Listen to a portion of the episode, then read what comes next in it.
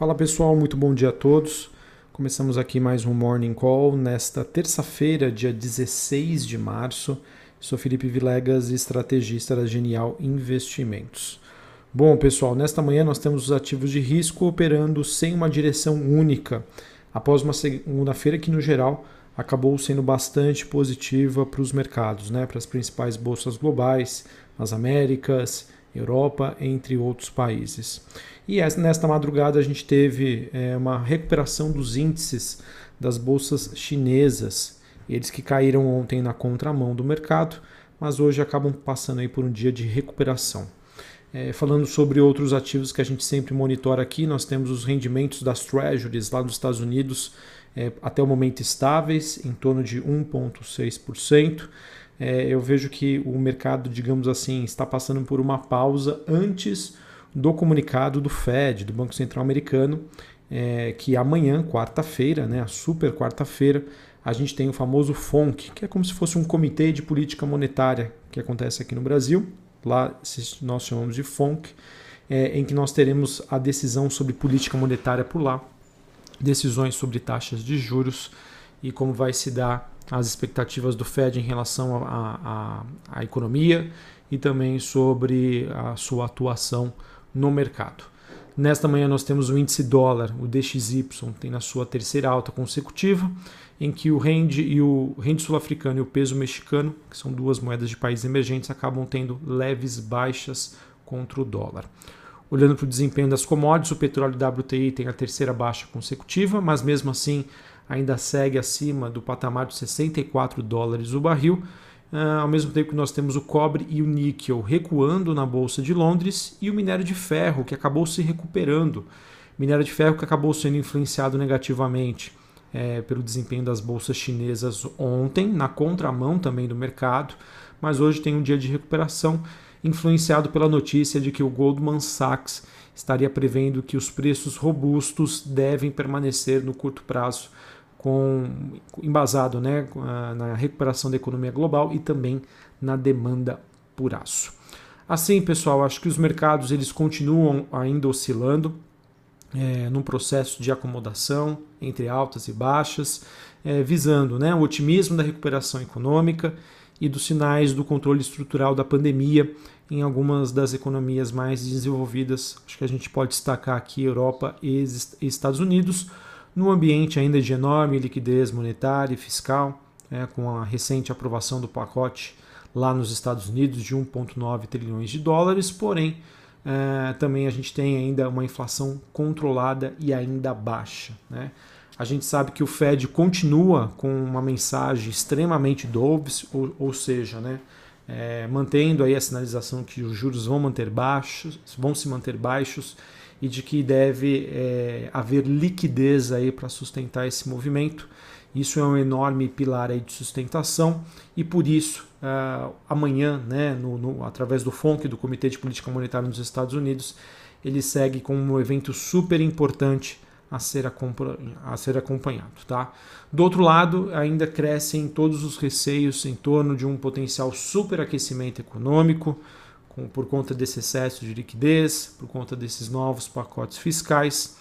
É, ao mesmo tempo, ainda que há umas esperanças de que esse boom econômico com a normalização social do mundo pós-pandemia. Tá? E esse cenário poderia levar a um mundo com juros mais elevados, menos liquidez, e isso afetaria os ativos mais dependentes dessa liquidez global. Esse cenário, inclusive, tem levado com que hedge funds vendesse suas posições em treasuries nos Estados Unidos, apostando assim numa alta das taxas de juros por lá.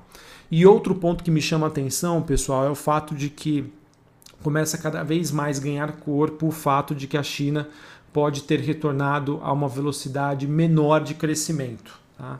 em torno ali dos 6%. Alguns dizem que a partir de agora poderemos ver aí o país pisar no freio e reduzir aí a sua demanda por commodities. Bom, pessoal, não sei se eu acabei sendo muito confuso aqui, mas é, qual que é a minha percepção que eu tenho do mercado hoje? É, tem uma percepção de que o mercado, né, novamente, ele acredita que haverá crescimento econômico a nível global, mas está muito convencido de que esse crescimento deve vir acompanhado por inflação. Tá? Isso, pessoal, é um dos grandes questionamentos do mercado, mas segundo alguns estudos, não necessariamente essa inflação deva surgir, é, digamos, numa visão de mais é, médio prazo, né, nos próximos anos.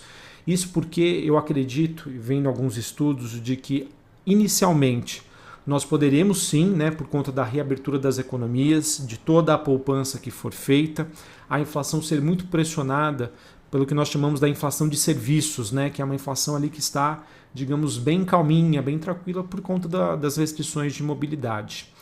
Porém, né, é, eu acredito que esse processo tende a se normalizar nos meses seguintes, ao passo de que com a reabertura das economias nós teremos também digamos, uma volta à normalidade das operações. Nós não podemos deixar de lado o fato de que parte da inflação que está sendo pressionada e questionada hoje, ela acaba surgindo também né, não necessariamente de um aumento de demanda, mas sim, mas também de um aumento, uma diminuição da oferta, ou seja, com menos produtos né, ou menos serviços disponíveis por conta das restrições de mobilidade, por conta da pandemia que ah, acabou também levando ao fechamento de várias empresas, eu vejo que o mercado ele tende aos poucos a buscar esse ponto de equilíbrio, tá bom?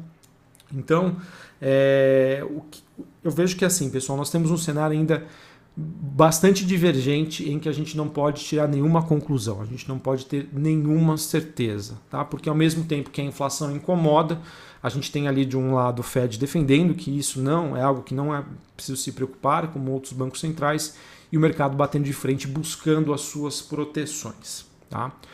É, diante de todo esse cenário, diante de todo esse cenário, o que, que eu vejo, tá? O que, o que, que a gente pode tomar é, como estratégia para posicionamento? Acho que para mim fica cada vez mais claro. Se você quer proteger a sua carteira, fazer um hedge, faça isso através da dolarização do seu portfólio. Tá? Eu acho que é, isso é, um, é, algo que tem se tornado cada vez mais frequente. A busca do dólar né, como uma forma de proteção. Está é, tá cada vez mais evidente que o mercado está fazendo a rotação setorial, saindo da economia digital, que são as empresas mais sensíveis a essa possibilidade de elevação da taxa de juros nos Estados Unidos, para comprar ah, digamos, ativos mais cíclicos, né? economia real. Ah, então, pessoal, eu sei que eu vinha defendendo antigamente né, que se você quisesse dolarizar a sua carteira através de uma posição em ETFs, isso poderia ser feito através de China 11 e de VVB 11, por exemplo, que são as ETFs americanas e as ETFs chinesas. Mas ontem, é, lendo né, alguns papers, alguns, alguns relatórios, me, me deu, um, digamos assim, uma, uma chamada de atenção aqui no sentido de que essas bolsas hoje elas são é, têm um peso significativo de empresas de tecnologia. Ou seja, será que seria realmente a melhor disposição, visa esse cenário que nós estamos sendo precificados, né, que começa a ser precificado daqui para frente, de saída da economia virtual para a economia real? É, levando isso em consideração, pessoal, eu começo a, chegar a, a, uma conclusão de que me parece neste momento que é, para dolarizar, ao mesmo tempo que você quer, você precisa dolarizar a sua carteira, você quer, por exemplo, ter uma posição em, em ETFs, é, a ETF da Europa, né, acho que se não me engano chama Euro 11, ela poderia ser uma melhor opção, tá? Porque a, as bolsas europeias é uma bolsa com bem mais é, características parecidas com a Bolsa Brasileira, né, disposição a commodities, disposição à economia real, ao mesmo tempo que lá a gente sabe que é, é, um, é são países que estão saindo na frente sobre essa questão da pandemia. Tá? Então, enfim, é, eu acho que vale a pena a gente monitorar, vale a pena a gente ter atenção, mas essa é visão que eu tenho. Buscar proteção através do dólar Vamos fazer a rotação setorial? Sim, é possível aqui no Brasil, mas é também possível de você dolarizar a sua carteira tendo uma exposição em Europa, que a princípio me parece ali ser a melhor opção neste momento, visando uma alocação mais tática, já que a China vem dando sinais de que pode desacelerar, né, pisar no freio, e também as bolsas chinesas têm uma parcela grande aí de empresas de tecnologia que pode sofrer neste ambiente, tá bom? Sobre a agenda do dia, sobre hoje, tá? Nós temos lá nos Estados Unidos vendas no varejo às 9h30 da manhã e às 10h15 dados de produção industrial. Aqui no Brasil, pessoal, acho que o grande tema do dia fica também amanhã por conta da decisão do Banco Central, através do Copom, Comitê de Política Monetária, em que crescem as apostas de uma alta de 0,75 para a Selic. Tá? Então vamos ver, eu acho que é, eu acho que deve ser a reunião do, do Copom aí mais esperada e mais aguardada dos, dos últimos meses, né? Das, olhando para as últimas reuniões, em que realmente a gente tem de um lado né, uma economia ainda fraca, mas de outro né, a inflação aí batendo na porta. Isso porque serão divulgados hoje ainda né, o IGP-10 e o IPC, é, em que a previsão é de números salgados e que podem colocar ainda mais lenha na fogueira sobre essa, essa, esse grande desafio que o Banco Central tem para definir qual, é, qual vai ser a taxa de juros para que nós podemos é, iniciar o nosso processo de normalização da taxa de juros aqui no Brasil. Tá?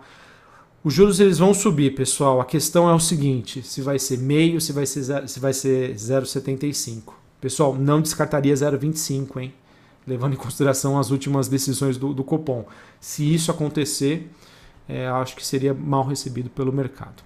Bom, pessoal, nós também tivemos ontem é, o governo acordando sobre um novo ministro da Saúde, é, em que o escolhido para assumir foi o médico cardiologista Márcio Queiroga. É, ele que é presidente da Sociedade Brasileira de Cardiologia e acabou se reunindo ontem à tarde com o presidente Jair Bolsonaro ele que passa a ser o quarto ministro da Saúde que o Brasil terá durante a pandemia do novo coronavírus.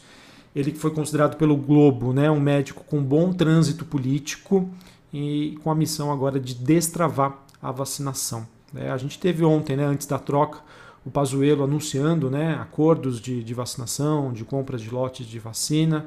Enfim, pessoal, acho que de forma geral ainda não há um consenso do mercado de que a gente vai conseguir endereçar estruturalmente o problema da pandemia aqui no país, mas é, a gente tem uma, as campanhas de vacinação que seguem avançando, tá? E isso, sem, sem sombra de dúvida, é, acaba sendo um fator positivo.